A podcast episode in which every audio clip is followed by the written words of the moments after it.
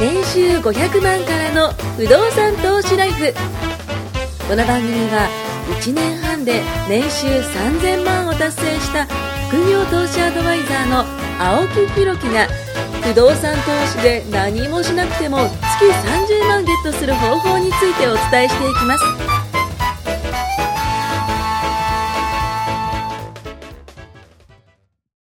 お願いします。お願いしますえー、193話目だと思うんですけども、えー今回、あ、てか、前回伝えたのは、あの、NFT の話をねあ、、いい国作るんじゃなくて。 non-fungible token の話をしましたけど、今回も、まあ、えー、そういう、これからの話をね、ちょっとしようと思うんですけど、あの、メタバースの話をね、はいはいこれからしようかなと思います。まあ、メタバースであなたも仮想空間にねあメタボじゃなくて。メタボはならない方がいいかなと思う。メタバースをね、はい話をしようと思う。まあ、その前にあの告知を、コンテンツが出来上がりました。えー略、えー題して、えー知識ゼロでも30日間で不動産投資家になれる、えー毎日ステップ配信する動画、コンテンツです。ポッドキャストの説明欄より公式 LINE をご登録して、えー受け取ってほしいと思います。また毎週金曜日の20時から、えー、ズームセミナーも開催していますので、こちらもぜひご参加くださいということで。前回ね、NFT の話をしたんですけど、まあ今回最近の流行りの話をしたいと思うんです。これはね、メタバースです。メタバースの話。ね。不動産にもかなり影響僕あると思うんですよ。このメタバースに関しては。まあメタバースって簡単に言うと、インターネット上でこう生活をすることなんですけど、ネット上に自分のこうアバターというね、ものを置いてですね、えー行動できます。で、そこには他にもアバターがいるんですよ。で、今はその僕、トシさんのね、事務所にお邪魔してます。あリアル世界でね、お邪魔してますけども、これが、メタバース。富士山メタバースでやってますみたいなね。これ今リアルで合ってます。うん合ってるんですけど、これが、えっ、と、その仮想空間を作って、そこにこう机があってね。で、トシさんの事務所みたいなところがあって、メタバースでこう行くわけですよ。で、えー、遠くにいるんだけども、そのトシさんと会ってるみたいな、まあ、いわゆる本当に仮想、ね、空間で、えー、仕事したり生活するっていうことが、まあ、今後できると。まあ、そこにはね、いろんなそのアバターの方がいるんで、他の人ともね、あの、接することができたりする。まあ、ネット上で交流できると思うんですね。昔って思うのが、その掲示板で意見交換してたりしたと思うんですよ。うんな2チャンネルとかそういうもんですよね。で、僕らがその、ね、えー考えてるとしたら、例えばまあ、映画で言うと、インセプションみたいな。うんインセプションってわかりますかな？夢の中に入っていくやつなんですよ。とか、あと、マトリックス。うんこんなものが、えーそのメタバースの世界で言ったら、すごくわかりやすいんじゃないかなと思うんですけど、まあ、あの、見てない人は、あの、見てください。はい。インセプションとね、マトリックス。まあ、これでね、ネット空間に入って生活するものなんですよ。で、よく間違えられるのって、それって VR ですよねってこう言われるんですけど、ちょっと違うんですよ、実は。VR っていうのは、他の人と、あの、まあ、交流することよりも、一人が、自分本人が、その、あの、仮想空間っていうのを楽しむこと。こういうふうに作られてるんですけど、メタバースは仮想空間でみんなと交流するっていうのに重きを置いていると。で、これがね、ビジネスになるとどうなるかっていうと、会社に行かなくても、ね、皆さん会社に行かなくてもですよ。会社に行かなくても、メタバース上で会議をしたり、資料を作成したり、まあ家にいながら仕事することもね、可能です。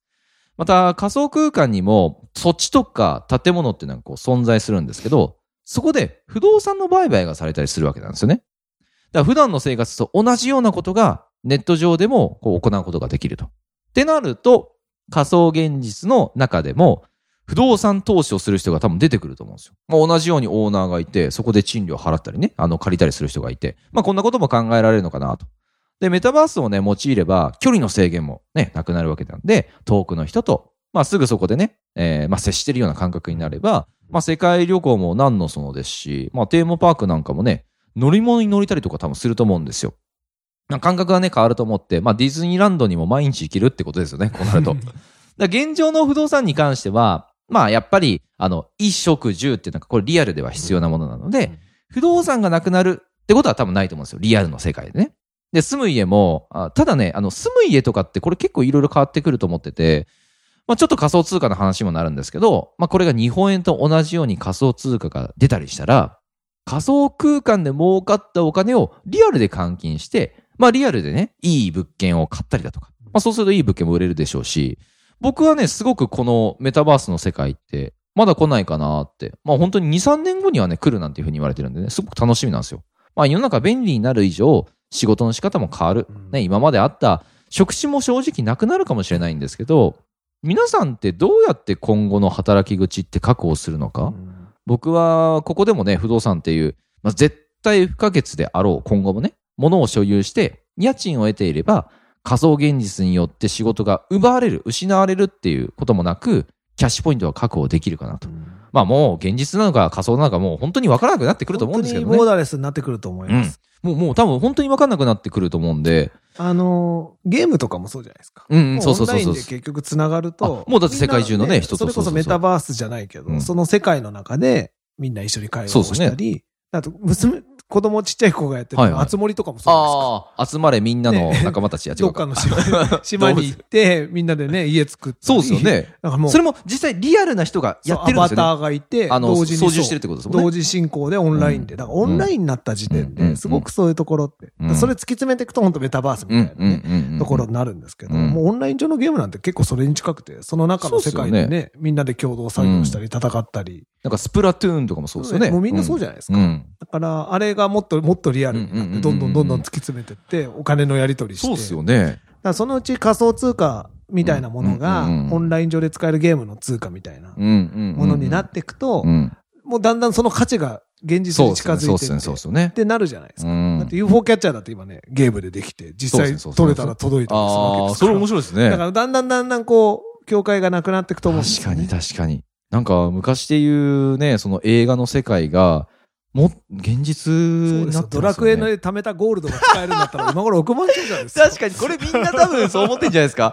これが本当のおね、金だったらな、みたいな。俺ゲームの世界だと金持ちだぜ、みたいなそう。そうそうでもそれが、あの、実際の世界でも金持ちになる可能性はありますよね。っていう、だんだんだんだんなっていくと思うんですよね。うんだから、毛嫌いしちゃダメで。あそう不動産ってめちゃめちゃアナログじゃないですか。うん、確かにね。めちゃくちゃアナログなんですよ、不動産って。うん間違いない、間違いない。でもそんな不動産の中にもブロックチェーンの技術が導入されたりうんっていうのが来たりね。そうですね登記情報とかもそうじゃないですか。そうですねすね改ざんできないです。スマートコントラクトというね、そうそうすると、もう地面師みたいなのが活躍できなくなるわけですよ。確かに確かに。怖いですね、地面師 ね。なりすましとかも難しくなってくる。うんだからそうやって不動産の安全性を担保するためにうん技術を取り入れていくと思うんですけど、まあ不動産は業界古くて遅いんでね。なかな、か、あの、本当にアナログの、まあ、なかなか化身みたいな業界なのでないですよね。そうですよね。なんかその不動産もそうだし、あの、出版業界もすげえアナログなんですよ。まあね、まあ、まだまだそうしないと守れない利権があまあまあまあまあまあ、そうそうそう。それもあるですよね。うん、でも、まあそうは言ってもう、ん。受け入れないといけないものってどんどん増えてくるでしょうまあまあ不動産なんてバーチャル内見ぐらいがいいとこですけあどあ、今だって本当に普通にありますよね、ねオンライン内見で。とかもそうですね、ね、そうですね。あと、なんか CM でもやってましたけど、あの、引っ越しの見積もりうんうんっていうのをなんかこう、えっと、スマホでこう撮って、うんなんとなくその見積もりがもう取れるみたいな。非接触で、それが加速してるんですよね。コロナのせいで、うんその、会わずに済むならうん会いたくないみたいなニーズがすごい高まってるから、確かに確かに。そうだ、伝えるのも難しくなるし、うんそっちに特化してね。うん。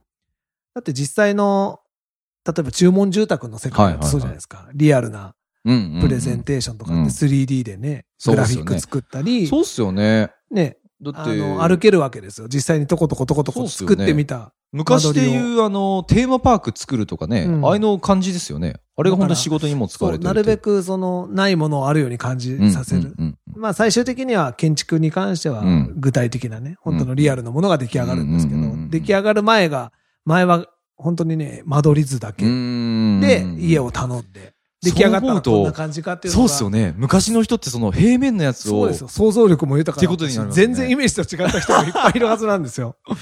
まあなんか、現場監督だと、もう平面、立面、平面でずっとやるじゃないですか。やるからわかるけどかるんですけど、お客さんって意外と、え、こんな感じなの？みたいな。あの、初めてのものじゃないですか。そうそうそうそりゃわからんすよね。でも最近はそれのイメージをなるべく伝えやすく。だから後で出来上がった現物を写真撮ってみると本当に CG に近かった。おじゃあ CG の精度も上がってますごいもんね。上がってる。昔ちょっとなんか階段がもうなくなってるとか、あるじゃないですか。そう。今はもうもう本当によく再現できてて。はあ、そうだよなだからそういう意味では、どんどんどんどん、この、想像しなくても目で見れちゃう、ビジュアル化できちゃうので、想像力が欠如していくような気がしますけどね。そう思うと、うんなんかその、カチカチカチってこう、あの、パソコンで家を全部作うんって、うんそれで発注することも今後できるかもしれないですよねできるか。もしれない。で、工場があって、工場でなんか機械がこう作って、うんまあどうやってその、おね、あの、発想するかわかんないですけど。仕事もなくなると思いますよ。すよね今人間がやってる作業を、そ例えばハウスメーカー、僕がいるみたいなハウスメーカーなんかでも、うんうんうんまあ現場監督は最低限いるでしょうけど、え例えば職人さんとかどう設計士とうんか、あ、設計士さんは厳しいんじゃないですか、もう。で設計士はまあ、うんそのクリエイティブな作業があるでも例えばその設計士が描いた図面を見積もりする人とかいるじゃないですか。あー、拾ってね全。くいらないでしょ。材料拾ってもね、そうっすよね。だって CAD で。連携してそうっすねそうっすよね作ったらその単価が出ます出ます出ますってなったらそうっすねもだって構造計算とかも全部そうじゃないですか。全然いらなくなると思いますよそうっすよね。だからね、本当にこれからいろんな職業なくなるなくなるって言うんですけど、マジでいらなくなって。一瞬でなくなるんじゃないですか。だってこれも機械化できるって考えたらできちゃうじゃないですか。やってみたら。だから仕事以外に、ん。なんか特殊能力を身につける。必要はあると思う。だから言うてしまったらですよ、このポッドキャストってうん、あの、僕ら以外できないじゃないですか。うんこういうのはなくならないと思うんですようん。まあ、これを機械がやるっていうのはちょっと難しいと思うんですよね。あ、大きい さん。もっと今の、あれじゃないですか、音声って滑らかじゃないですか。ね。そうだよね。だって、カーナビでさえ滑らかなのにそうだ。よね。でも YouTube とかのあの音声とか今でも読み上げのやつってすすごいなんか不自然じゃないですか。あれもどんどんどんどん多分、ゆっくりなんとかとかね。ね昔に比べたら良くなってるけど、うんうんうんうんでも確かに、こういう思いつきでその場で喋るよううんな仕事とかっていうのは減りにくいだろうし、お笑いとかは逆にね、そう。クリエイティブであ、ですですね。ねやっぱそう、クリエイターになった方がいいんじゃないですか、みんな。ある意味。僕作る系。いつだろう、高校、大学生の時に、あの、部活っていうか、サークルっていうか、雪山にこもってたんですよね。ああ、まあ、金かかるわけですよ。はい。で、授業料とかも払ってたから、バイトして、その奨学金もらったり、そうですよね。結構してたんだけど部活のお金がめちゃくちゃかかるから、うんとにかく時給のいいバイト、時給のいいバイトって大学の時はやってたんですね。はいはいはい。いろんなのやってたんですけど、そのうちの一個が、あの、宅急便の仕分けを深夜にやるやつがあるんですよ。なるほど、なるほど。流れてきたラインのやつを。はいはいはいはいはいはいはいはい。さばいてくっていうと、本当に。にこれ、人いるのかなっていうとすげえ数の人がいて、はあものすごい工場のその、宅急便の仕分けってやってたんですけど、みんなでバスで護送されて、はいはい。工場地帯に連れてかれて、なんかわかるで深夜なんですよはいはいはい。で、夜12時とか10まあ時間帯関係ないですね朝までうんうんうんうんで、始発みたいな時間にはいはいはいはいはい。朝焼けをを見ながら牛丼食うのがみんなで大学生の時やってたんですよ。よ。これで1万いくらだ？みたいなのをよくやってたんですけど。昼夜逆転ね。今多分もう多分、だって機械で、そうっすよね。多分す、もうとっくにオートメーションそうっ化されて、すよね。そうっすよね。いやー実際やってたことが多分なくなってるんですよ、すでに。うんうんうんうんうん。確かに確かに確かに。で、僕あの、ホテルで、はいはい。あの、配膳ってわかります？バイト、わかりますあれも給料高くて、ずっと僕、学生の時、蝶ネクタイして、結婚式の結婚式の料理出し、言ってましたねボーイさんみたいなやつですね。はいはいはい。やってたんですよね。で、あれも、うんうん。この前ふと思ったのが、はいあの、全然違う。ガストに行った時に、はいはい。なんか、ロボットが運んでくるんですよ。え、ガストでロボット運んでくるんですか？この前ガスト行ったら、マジか。なんか、麺、何の形だったの？あれ動物、トレイが乗っかってて光ってて、この光ってるやつをお取りくださいって席の横で。はお人も来ねえんだみたいなるほど。あ、あ、そうか。接触しなくてもいいようにしてコロナ対策にしてるんですで、ね。取ってくださいみたいな。光ってるこの料理あなたのです。点滅してる上の皿をお取りください。へ席の横で止まって、アナウンスがかかって、で、取ったらまだいなくなるんですよ。その、猫型ロボットみたいなのがすごいもうなんか、映画の世界ですね。で、ドリンクバーは今まで通り取りに行行ったんですけどや、ドリンクバーのとこでやったら、そのロボットが向こうから来て、やべ、ぶつかると思ったら、避けてくるんですよ、僕を。っぱじゃあもうあの、結局何でしたっけ？あの、ロボット、掃除ロボットあるんじゃないですか。そうそうああいうので、もう全部そうそうそう、ルンバみたいな感じですよね。あ、これ、ひ働く人減ってくだろうな。今はまだ機械が高いから、でも人件費ってやっぱすごい高いから。まあそうですね、そうですね。うん確かに確かに。なんか可愛いお姉ちゃんが運んできてくれてまあ、嬉しいだって昔なんか、思いますけど。何でしたっけ？アンミカじゃなくて何でしたっけ？なんとか。アンミラね。アンミラ。アンミカじゃねえわ。アンミカさんになっちゃった。アンナミラー。たな、アンナミラーズ。高えのに。だってあの制服がいいって言ってたじゃないですか。無駄に言ってた。それで行くっていうのが、まあ、なくなりますもんね、そういった。同級生と言ってた。そうっすよね。アンミラ行こうぜ。見に行きたいだけなんですよ。別に何食いたいわけじゃないんですよ。ケーキを食う安って、くもねえし。はい、まあ甘いもの好きだったからよかったけど、アンミラはね、当時の僕らには刺激的でしたね。可愛いですよね、制服があの、制服がってことですね。言ってましたもんね。そうそう。で、話しかけると困りますって言われたりして。そりゃそうだろうな、みたいな。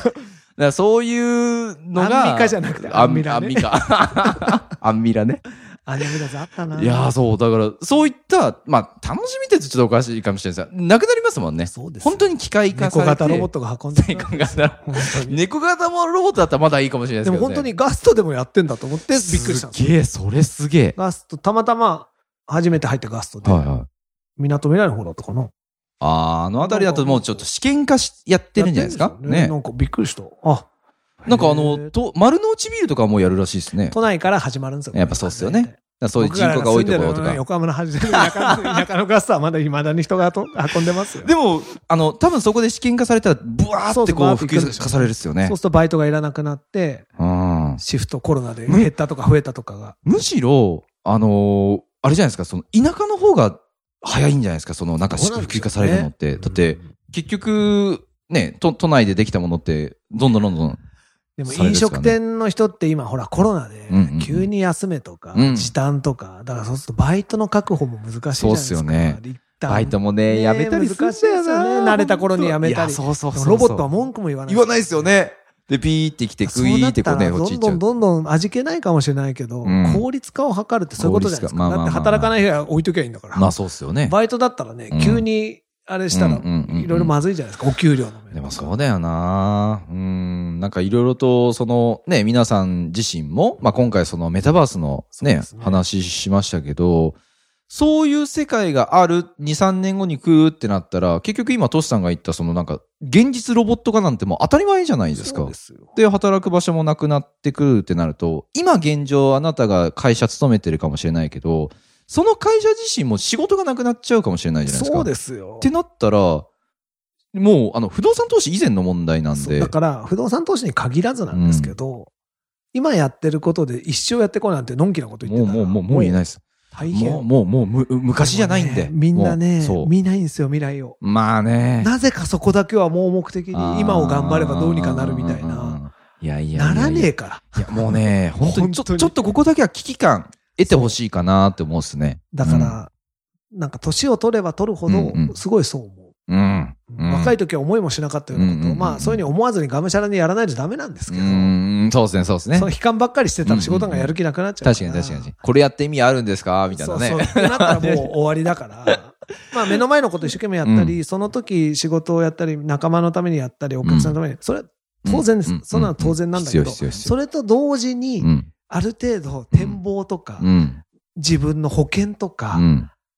保険というのはその、自分の将来にかけておく保険ね。うん。その、この仕事が万が一あったりしたうん時、あるいは収入が激減した時、あるいは機械に乗っ取られたうん時、うんじゃあ自分ってどこに行行ってどういうポジションで何ができるのかを考えとかないと、うんある日突然ポーンって海原に、大海原に放り出されたらそうっすよね。マジ惨めっすよ。いやー、本当に皆さん自身も、ちょっと、ちょっと考えた方がいいかなって思うんですね。だから、あのー仕事で、例えば、たまたま転勤とか移動がはいある時期なんですよ。まさにうちの会社そういう時期なんですけど、思いもよらうん。うんうんぬ移動とか、うんえ この地域に行けみたいなのがもしうん、うんうん。とても受け入れられないような場所だったとしたときうんうんうんに、でもみんな、どうするんだろうって。いや、普通に行くんじゃないですか？そう、だから家族ともそんな話をしたんですよ。いや、はい今回ちょっと小さい移動転勤があって、まあ、小さく、まあまあ転勤してうん移動とかってあるじゃないですか。うんうんうんっていう話をしたとき、これまあ、行けるとこだからあれだけうんど、うんうんもしすごい地方だったら、例えば4月から、すごい違うね。そう、娘二人とも中学生。生になるみたいな制服作ったり今してるけど、あ、これそうか、う。こういう時に、あの家族で動くとか単身とか、まあうちなんか確実に行ってらっしゃいってみん。な で全力で手を振ってくれると思うんですけど、でもそうなった時に、僕は嫌で一人になるのが嫌でとかなった時に、あ、まあ逆に言ったら最初半年ぐらいうん。よく言ってるんですけど、うん。わざと転勤して向こうで美味しいもの食べて、楽楽しい巡りをして、その地域にちょっと詳しくなって、じゃあやめますああ、そういうことって。帰ってくるとかって言えるけど、でも、本当にサラリーマンしかやってなくて、そこそこの年収を逆にもらっちゃってたら、うん。代替するような転職ができなかったり、うん同水準の給料がもらえないなんてよくあるじゃないですか。したら多分、行きたくもない地方で、うんまあそうっすよね。何のゆかりもないところで、うん家族も置いてう、ん。一人暮らしみたいな、なんいか、この年でそう 1K とかのアパートに住んで、おまさか借りる側みたいな、うん 状態になったらうん多分、すげえつまんねえと思うんですよね。その時は笑顔で、あ大丈夫です。まあそう僕行きませんからってそうですね。言えるようにしときたいじゃないですか。でも、まあね。本当それできてる人って何人いるんだろいやー、だからその、何かしらそのキャッシュポイント持ってたり、その預貯金があるんだったら、い言える人もいると思うんですけど。で、も大体受け入れますもんね。受け入れちゃうんじゃないですか？うん。とでもたまに断ってる人とか見ると、やっぱりいろいろやってる。んですよあ昔もいたなって、あの人どうどうして断ったあんやってられっかっつってやめて。でもやっぱり不動産やってたり、いろいろキャッシュポイントがあったり。何かしらあれば言えますもんね。だから経済的なそういう後ろ盾っていうか、ないと、うん。ノーも言えねえ。うん嫌だとも言えないちょっと嫌だな。あ、う、あ、わかりましたみたいな。そうっすよね。それはね、ちょっとね、その、自分に嘘ついちゃってると、結局自分の首絞めちゃうじゃないですか。後でね、これまた取り返しつかないことになっちゃうんで、まあ、今現状どうなってなくてね、全然いいんですけど、でも、ゆくゆく先なるかもしれないから、今のうちに何か、ね、キャッシュポイントだなんだかんだ、資産をね、持っとくっていう。会社の外でも通じる人生全般で大丈夫なもの。うん、うん、うん、うん。会社の外に出ちゃったら全く役に立たないものっていっぱいあるじゃないですか。うん、うんあるそうです。外出た瞬間、うん何それみたいな。周りの人にうん何それ？みたいなのいっぱいあるんですよ。そうそうじゃなくて、不動産をやってますとか別にどこの会社行ったって、うん別に何も仕事してなくたって、はい、ね、うん、きちんとした仕組みというか、うん、その仕組みをやっぱり一個じゃなくてね、うん、うん、うん。突然なくなる仕組みもいっぱいあるじゃないまあですか。そうですね、そうですね。ね、含みがありますけど。そうじゃないものも含めて、やっぱりいくつか仕掛けておいて、そうですね。で、何かあった時にはこっち、何かあった時にはこっち。やっうん。ぱそうしておかないと、うんいや、今回こういうタイミングってすごい思うんですよ。うーん。だからほ本人、まあ、父さん自身も、うんまあ、いろいろね、まあ別にね、今回の転勤なんて別に近所のあれですから、うんなんともないけどこれがもし、本当に近所じゃなくて、全全然通えない単身だったら、ん。どうするんだろう大きい会社ほどありますからね。あります結局全国支部ですから。うんな。ね、転勤族とかもありますけど、まあそうですね大変だろうなと。自分に置き換えたらだって嫌ですもん。そうっすよね。なんかその一言で今言っちゃってるけど、自分がそうなったとしたらどうなってるかってね。なった時に、おいおいおいって思うことってあるじゃないですか。ありそうありそうありそう。で、会社でノーっていうにはすごい成績を出してるとか、うんだったらまあ言えるかも。でうんも、出してたって、謎の転勤ってあるんですよ。まあですよね。今回もいろんな人から連絡来るんです、うんこの時期って。こうなっちゃいましたとか、ああなりましたとか、すごい怒ってて、なんで僕がみたいなのとか。だからあ確かに理不尽だなって会社ってこんな頑張ってるやつにもこんなことするんだみたいなこともも。あるじゃないですか。うん。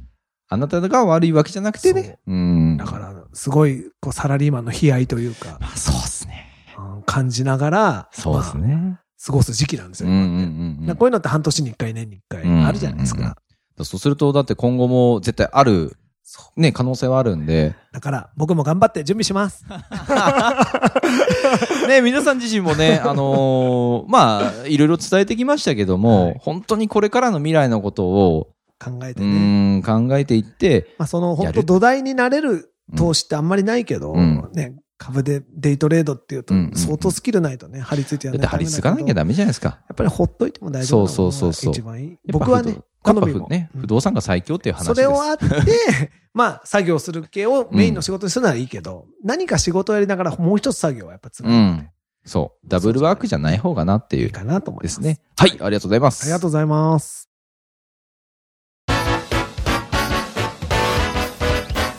今回も年収500万からの不動産投資ライフをお聞きいただきましてありがとうございました。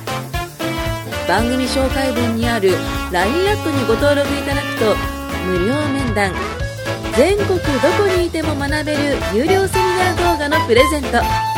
そしてこのポッドキャストの収録に先着で無料でご参加できます。ぜひ LINE アットにご登録ください。